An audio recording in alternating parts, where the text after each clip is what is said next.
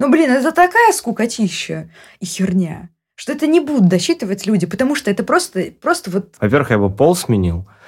Наверное, я очень жадный, тщеславный человек. Но у меня нет шансов. Я белый 30-летний мужик. Никому не интересны мои проблемы.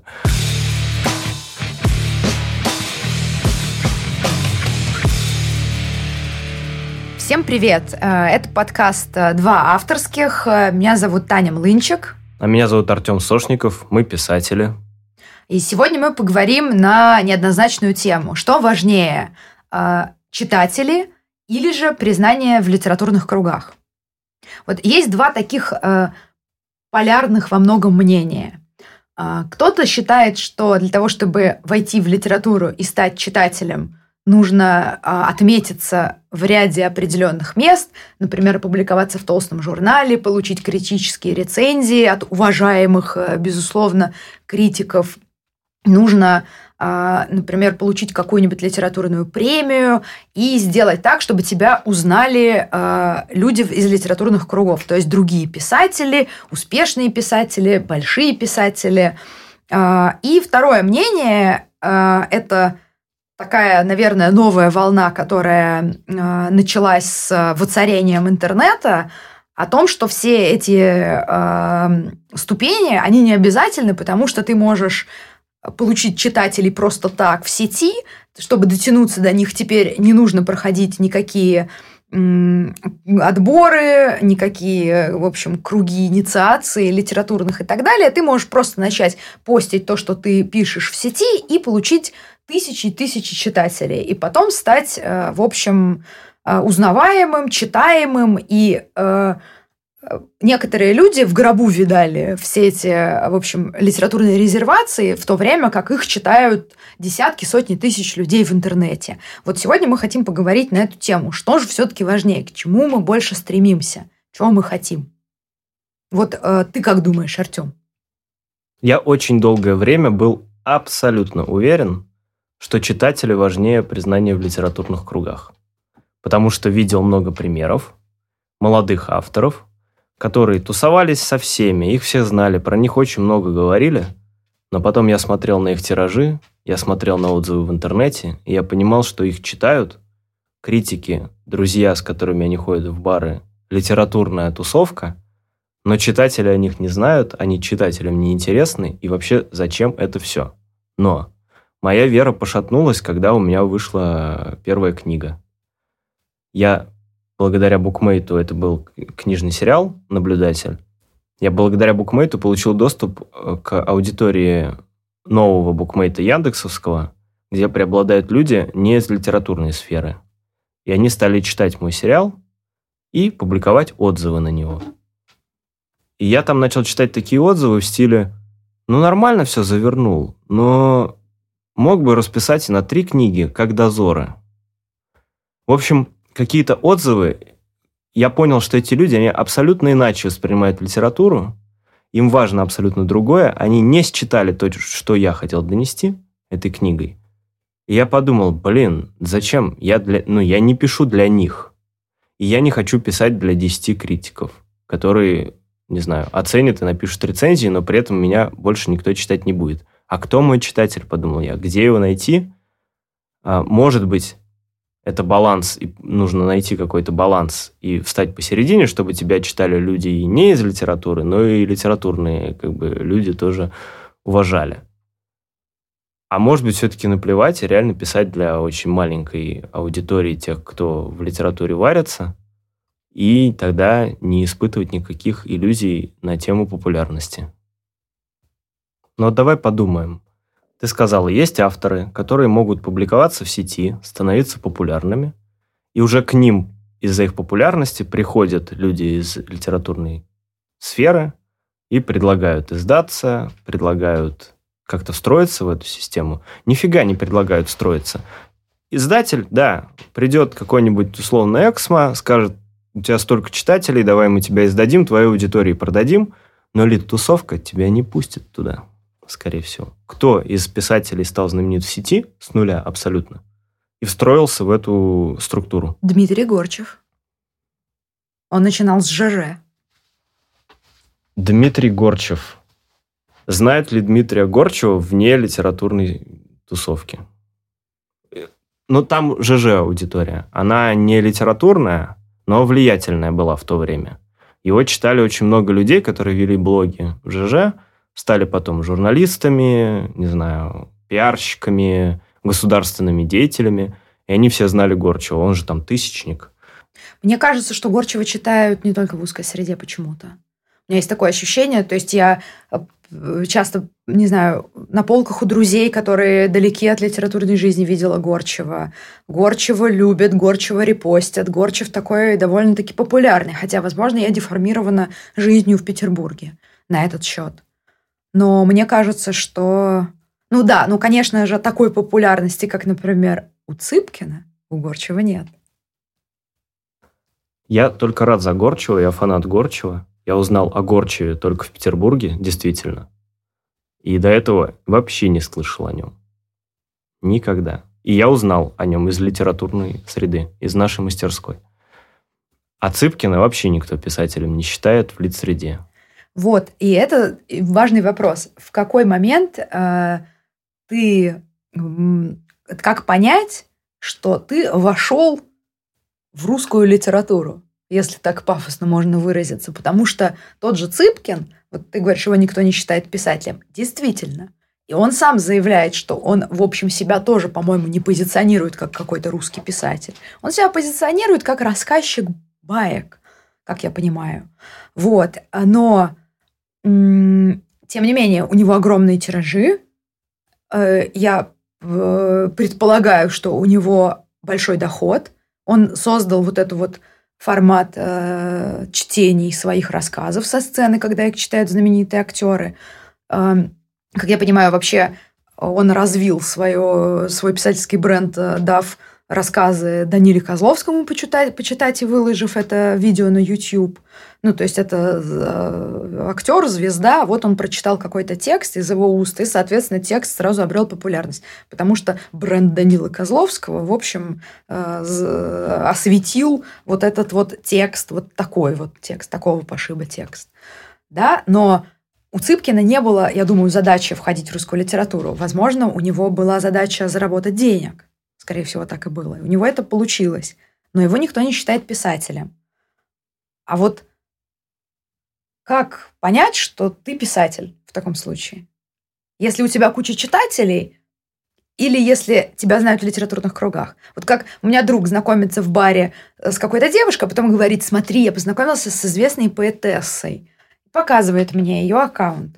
У нее очень много подписчиков, там сотни тысяч, да? Но это поэзия вот открыток. Это поэзия э, с открыток, это нельзя назвать э, высокой какой-то поэзией. И так далее. Но он говорит, она очень известная поэтесса. Она из литературного вот круга, она вот литератор. Ты ее должна знать. Я знать не знаю. Я вижу, что это за стихи. Как бы э, мне не хочется ему сказать, слушай, она не поэтесса, это фигня. Но при этом я знаю других настоящих поэтов, которые пишут гениальные стихи, у которых, не знаю, меньше сотни подписчиков. И вижу, сколько у него подписчиков и читателей. Вот как это соотносится? Кто из них поэт? Тот, кто в, э, с точки зрения искусства э, гениален, но его никто не знает, и, может быть, не узнает никогда. Или тот, кого читают, э, кто и приходит из уст в уста, кого репостят 16-летние девочки и так далее. Вот на первый взгляд, давай разбираться. Тяжелая ситуация, честно скажу. Первый тезис. Качество не играет роли, потому что в литературной среде издают говно и все хвалят. И, а, а какое-то говно не хвалят. Ну, что Цыпкин, что... И здесь мы не будем называть фамилии, но сходу я не готов сравнить кого-то с Цыпкиным. Но бывают плохие тексты и там, и там, но при этом кого-то берут в тусовку, кого-то не берут.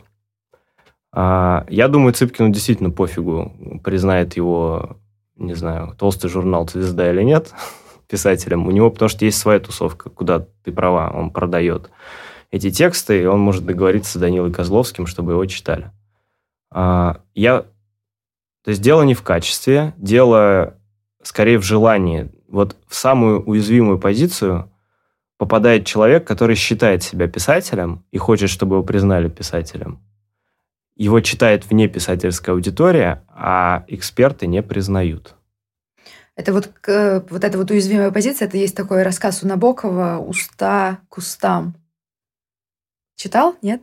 По-моему, нет, но очень Там вот как знакомая. раз про такого вот э, человека, который несет рассказы, его там ради выгоды начинают публиковать, на самом деле стебут, и вот э, рассказ через, э, чрезвычайно слаб, и вот он, это прям такая боль, этот рассказ, вот одна сплошная боль э, и жалость. Вот это самое худшее. Я еще вспомнил, у нас же уже был Цыпкин, у нас был Сергей Минаев. Ну, точнее, он есть сейчас, но книг у него давно не выходило. И он был успешен, фильмы снимали, его читало очень много людей. Но я помню, что где-то в интервью я читал, что у него бомбило то, что ему ни одной премии так и не дали. Ну, э, да, и мне кажется, что он все-таки не, не прямо как Цыпкин, хотя, ну, я, конечно же, читала, но его прям он был такой популярный, популярный автор, такой популярный билетрист. Я вот училась на факультете журналистики, когда все это выходило, и у меня прям однокурсницы вот читали, стояли, все, все нравилось даже и так далее. То есть это, мне кажется, он все же побольше Цыпкина. Я не знаю, мне просто казалось, что Цыпкин очень популярен сейчас. Да, по-моему.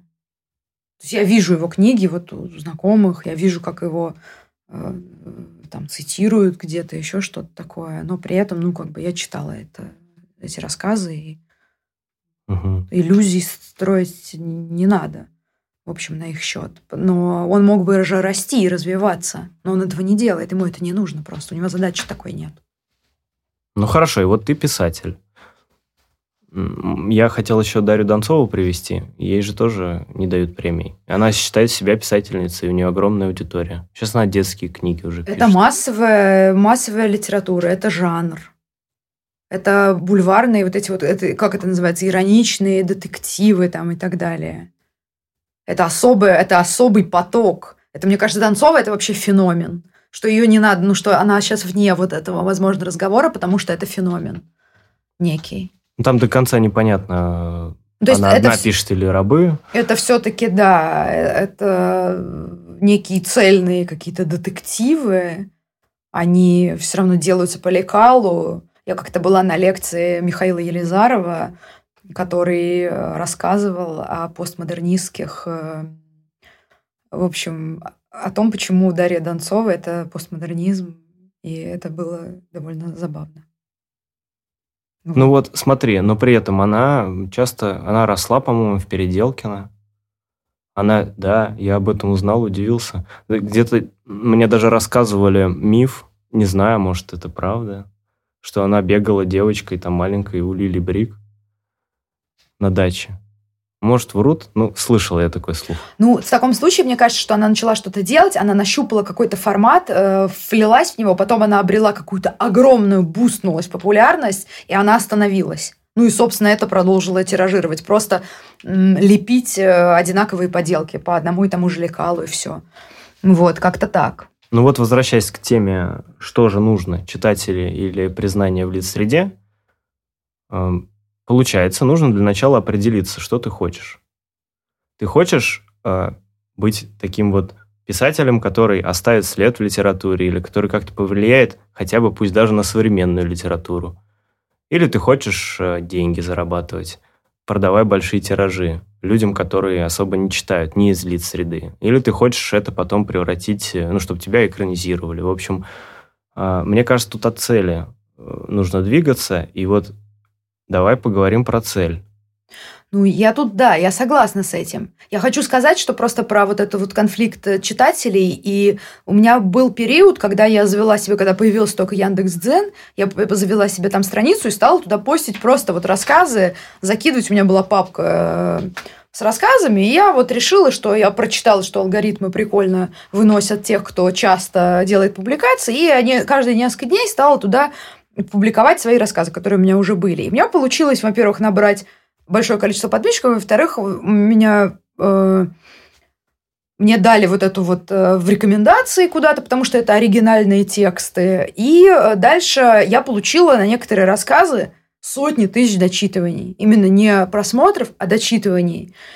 И меня это поразило, потому что еще когда там, я публиковала где-то рассказы, вот это вот тема, которую мы уже поднимали про публикации, не, это не всегда получается, не всегда берут какие-то конкурсы, ты подаешься, например, ты никуда не проходишь. И в то же время ты видишь, что твой рассказ на 50 тысяч знаков набирает там 50 тысяч дочитываний, и там 500 комментариев. И ты понимаешь, что то, что ты делаешь людям, нужно, что они дочитывают огромное, они, это им увлекательно. Они пишут какие-то ругательные комментарии, они пишут хвалебные комментарии, они, ну, как бы, они реагируют на тебя. И это меня в определенный момент очень как бы поддерживало. То есть я понимала, что, что надо продолжать, потому что мои сюжеты людям заходят. Но почему тебе этого недостаточно? А, почему мне этого недостаточно? Я параллельно стучусь в какие-то э, журналы или еще куда-то хочу, или конкурсы, и мне нужно тщеславие потешить. Ну вот я говорю, цель. Вот мы говорим, э, кто-то хочет очень в лиц-среде быть, э, не знаю, нахваленным, влиятельным. Зачем они это хотят делать? Почему бы просто вот тебя читает на 50 тысяч знаков куча людей? Ты дальше будешь на дзен выкладывать, люди будут тебе писать спасибо, ты будешь чувствовать себя востребованным человеком, который пишет интересные истории. Но при этом ты все равно, ну, я говорю, не ты конкретно, а образ. Нет, я это делала, я, я не буду отрицать. Ну и я, ладно, чем мы стесняемся, да. При этом мы все равно хотим, чтобы условный Константин Мильчин написал хорошую рецензию. И слово Константина Мильчина в рецензии хорошей будет весить больше тысячи комментариев на Дзене. Да, наверное, для меня э, это определенным образом так, потому я думаю, что потому что пару, вот эта вот ступень первая, когда ты э, тебя сначала не публикуют, потом потом начинают публиковать, потом ты пишешь рассказы, рассказы, потом ты выигрываешь конкурс, второй, третий, потом ты пишешь, начинаешь писать роман, а ты думаешь, что с этим романом делать, потом ты рассылаешь этот роман по издательствам, и не знаешь, издадут его когда-нибудь или нет. И у тебя постоянно все эти годы и все это время есть маятник, который тебе э, говорит, ты, ты писательница, а другая страна говорит, ты не писательница. Ничего из тебя не получится, ничего из тебя не получится. И ты вот раскачиваешься на этом маятнике, и ты хочешь остановиться и, и почувствовать себя писательницей. И для вот в моем в, в моем понимании почувствовать себя писательницей можно было не только обретя кучу, кучу тысяч дочитываний, но и обретя определенное, как бы, определенную оценку экспертного сообщества, скажем так, представителей экспертного сообщества. То есть, когда э, ты даешь свой текст какому-то писателю почитать, э, состоявшемуся взрослому, и он тебе говорит, это хорошо, или вот это вот тут доработать надо, или а вот это вот к публикации готово, или вы профессиональный человек, это очень важно. Ну, то есть, вот я как-то пришла, меня пригласили в неклассовое чтение на э, чтение в, в магазине Фаренгейт, почитать рассказы вслух публики из магазина под вино. Вот я пошла, и там был Вадим Шамшурин, это такой писатель взрослый. И он мне потом сказал, что его очень впечатлил текст, что это профессиональный рассказ, что в рассказе мне видно тесно, что мне, ну, наверное, есть что-то или что-то большее. Ну, то есть вот я почувствовала, что вот взрослый дядя, старший товарищ меня как-то признает, э, ему за, зашел текст, он с любопытством его прочитал, он потом пришел ко мне на Дзен, подписался и стал другие тексты комментить. И мне вот это было очень важно. Очень как бы приятно, важно и здорово. Важнее, да, чем вот эти вот кучей читателей. Но они тоже. Если бы были только такие дяди или тети, а, и а читателей бы не было, или я понимала бы, что люди отдают там кому-нибудь там, или коллеги там, и вот не дочитывают, скучно. Ну вот знаешь, как бывает? Ну, скучные. Окей, их признают, их печатают там где-то в толстых журналах. Но, блин, это такая скукотища и херня, что это не будут досчитывать люди, потому что это просто, просто вот э, тина болотная. Ну, то есть мне вот как-то важно было и то, то есть я, наверное, э, эм, наверное, я очень жадный, тщеславный человек. Нет, здесь не про жадность и не про тщеславие. Мы отчасти в первом выпуске, когда про первые публикации говорили, мы это все уже обсуждали. Синдром самозванца, нужно перебороть себе и так далее. А, мы пришли к выводу, что все-таки придется... Нельзя взять как панк и сказать, да мне насрать на литературную среду, я пишу для читателей. Мне главное, чтобы у меня были читатели, потому что важно еще какие читатели. А все-таки тогда придется уделять время и попыткам попасть в литературную среду, и попыткам набрать читателей э, не из литературной среды, со стороны. Мне кажется, еще нужно сделать важное отступление. Мы совершенно не говорим про деньги, потому что для некоторых людей э, литература это способ э, построить карьеру, например, заработать, и они хотят уйти, например, со своей обычной работы и зарабатывать исключительно литературой. И тогда это, мне кажется, вообще отдельный как бы отдельная э, история, которую нужно проектировать э, по-другому. Ну, то есть мы сейчас тут такие вот, э, мы оба работаем на других работах, у нас есть доход в других местах, а литература для нас такое, такое дело страсти, порыва, дело что нечто важное и то, что не связано с, э, в общем, доходом. А для некоторых у них есть стремление уйти и начать зарабатывать исключительно литературой. Ну, и, может быть, сценаристикой потом. Вот. Тогда, наверное, там нужно просчитывать целевые аудитории, выбирать себе какие-то направления, в которых ты будешь работать, сделать себе расписание из, там, не знаю, сколько книжек в год или по книге в год там писать и так далее, примерно высчитывать какие-то доходы, смотреть рынок, как эти доходы растут, у каких писателей они какие, сравнивать их, сколько платят э, человеку с одной книжкой, сколько платят э, Виктору Пелевину или сколько платят э, Алексею Иванову и так далее, ставить себе какие-то планы. Но, наверное, это та история, которую мы сейчас не берем, потому что она нам просто-напросто не близка, так как мы оба э, работаем, зарабатываем себе на хлеб э, другими способами. Вот, да. Это возвращает нас к рассуждению о цели. Конечно, многие в литературную среду пытаются попасть для того, чтобы гонорары получать и премии. Вот на премиях же платят нехилые деньги, там на нацбесте сколько, миллион рублей дают или полмиллиона. Ну, лицей там миллион с чем-то. Это, в принципе, при желании можно год прожить спокойно где-нибудь, не работая. А у нас э, мы поэтому и бросились в рассуждения в такие, потому что для нас литература, она в первую очередь, ну, для меня там это смысл существования, в принципе. Это не хобби, это что-то, ну, самое главное в жизни. Работа – это чтобы с голода не умереть, а литература – это то, ради чего я живу. И у тебя также. А у людей, да, может быть другая мотивация. Но вот смотри, тогда, мне кажется, таким людям действительно, наверное, лучше стремиться в элит-круги. Так наоборот. Мне кажется, в элит-кругах-то денег нет. Наоборот, надо идти к, куче, к массовости, к куче читателей и мы, искать способы монетизации. Либо с помощью издательств, не знаю, в серию в какую-то, в жанр войти. Вот эти все э, подростковые книги, не знаю, редакция номер один же издательства «Эксмо Мира», «Мара» и «Морок», которые огромные тиражи, невероятные тиражи. Ну и что, там много денег? Я думаю, да. Мне кажется, нет. Успехов им вообще... Я даже, я помню, у кого-то в Инстаграме или где-то на Фейсбуке была фотка с огромной очередью толпой на какой-то ярмарке или нонфикшн или еще где-то, и с подписью «Угадайте, кому это?» Кто там сидит? Там Пелевин? А нет. Там молодая девушка, э, писательница и э, автор вот, вот э, романов вот такой вот серии. Я уверена, что там огромная массовость и что там деньги. Ну, Но, по, стоп, что-то здесь не так. Потому что деньги можно заработать другим способом. Большие деньги. Вложив такое же количество усилий, а то и меньше. Писать прозу очень тяжело. Даже супер там, ну, жанровую, Артем, никто не знает, как заработать много денег. Они почему-то... Нет, я, смотри, никто не знает, и вообще пофиг на это, но э, почему они выбирают именно литературу? Это, кажется, это не самый перспективный выбор.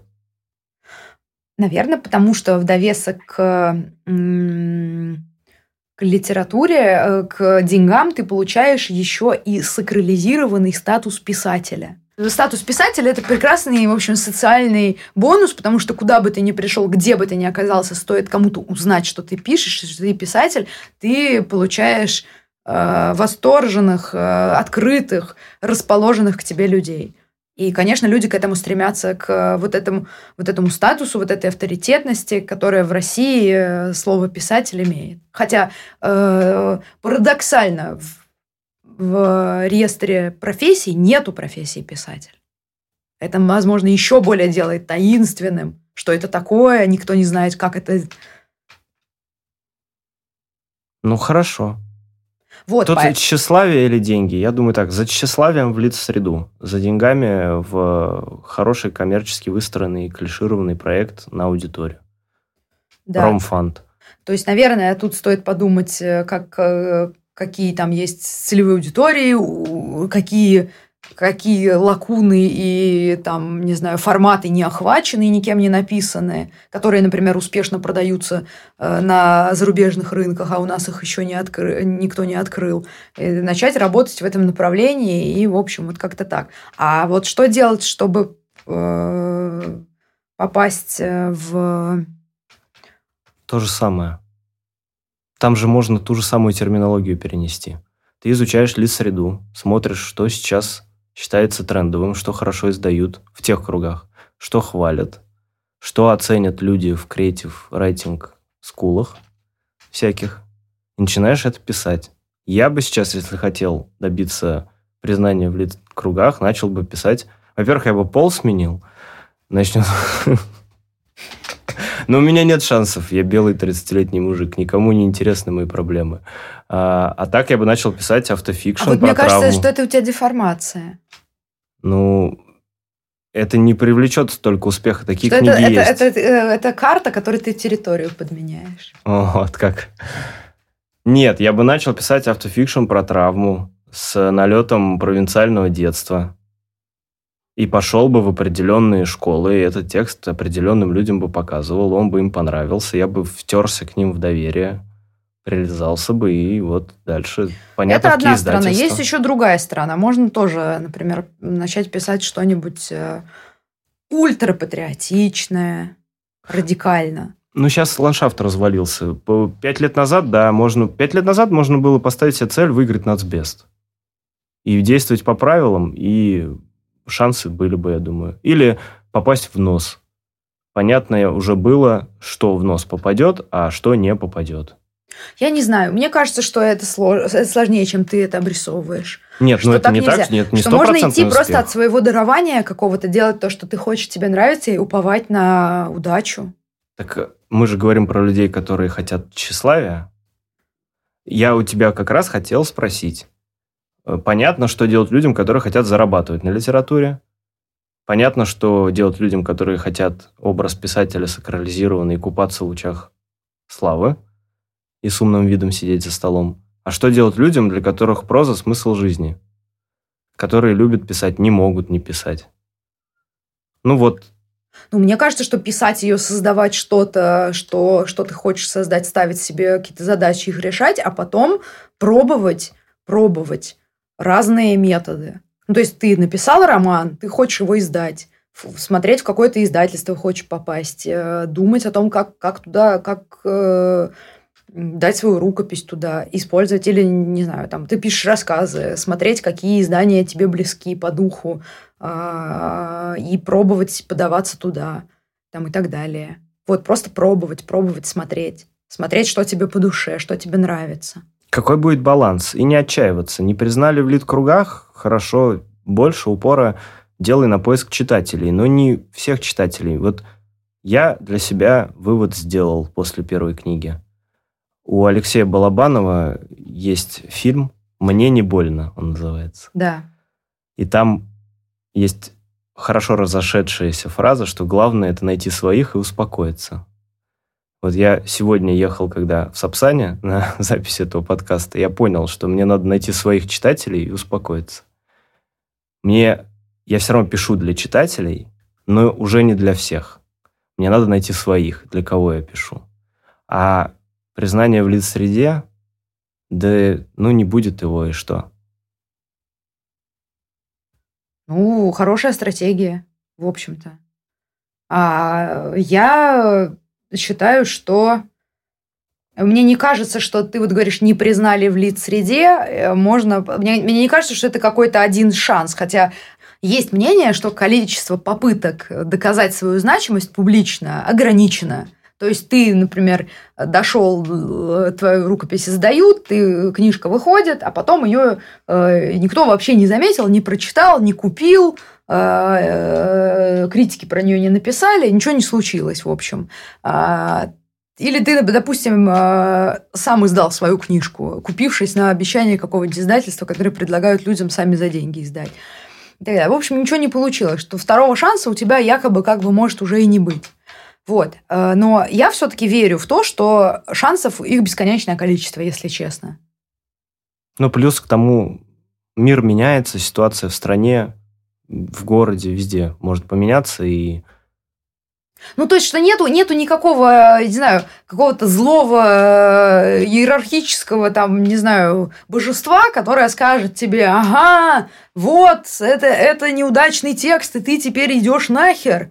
И никогда тебя никуда не больше не примут, не возьмут, и читатели тебя читать не будут, и в литературных кругах э, тебя э, будут делать вид, что тебя не существует, что эта ситуация, ну, не, ее нету, невозможно. Что можно пытаться всю жизнь. Мы знаем э, в возрасте людей, которые пытаются, которые в огромном возрасте э, публикуются, что-то пишут и продолжают, не складывают, в общем, рук и так далее. Вот. Ну, давай, э, в общем, подходить к завершению. Что же все-таки важнее? Читатель, ну, ты уже сказал, что для тебя, ты вывел для себя формулу, что нужно найти своих читателей. Как ты думаешь, ты их уже нашел? Нет, не нашел. Точнее, их мало, а это в основном мои знакомые. Не все знакомые а кто-то из моих знакомых. Я хочу незнакомых теперь найти своих. Я бы дополнил, в лид-среду тоже можно идти, и там тоже можно искать своих людей, но тоже не всех подряд. Это тоже важно. Но главное ограничивать их. Не... У тебя есть в голове концепция, э, ты прекрасно знаешь, как должна звучать твоя проза, о чем она должна быть, и какая проза тебе нравится. И вот ради признания читателей или тусовки – отступать от этого пути, мне кажется, ошибочно. А если не отступаешь, то и там, и там будет комфортно.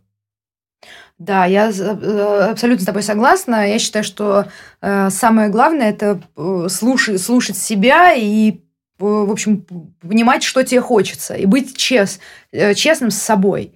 То есть, если тебе э, хочется, блин, славы, чтобы все критики тебя облизывали, и ты получал э, миллионные премии, а при этом сколько у тебя будет читателей, тебе вообще наплевать, потому что э, ты не хочешь читателей, а хочешь славы, и хочешь писать, что ты русский писатель в каждом своем посте, в каждой соцсети и так далее, то, в общем, если ты честен с собой при этом, то это ок. Точно так же, как и ок наплевать на все эти, в общем, институции, кружки, резервации и так далее, э, постить э, свои стихи в Инстаграм, набирать там тысячи прочитываний, э, репосты, радоваться, любить своих читателей. И главное, мне кажется, тут, да, идти от собственной индивидуальности.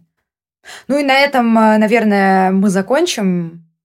Присылайте нам свои вопросы и свои, в общем, мнения о том, что важнее, литературная тусовка или читатели.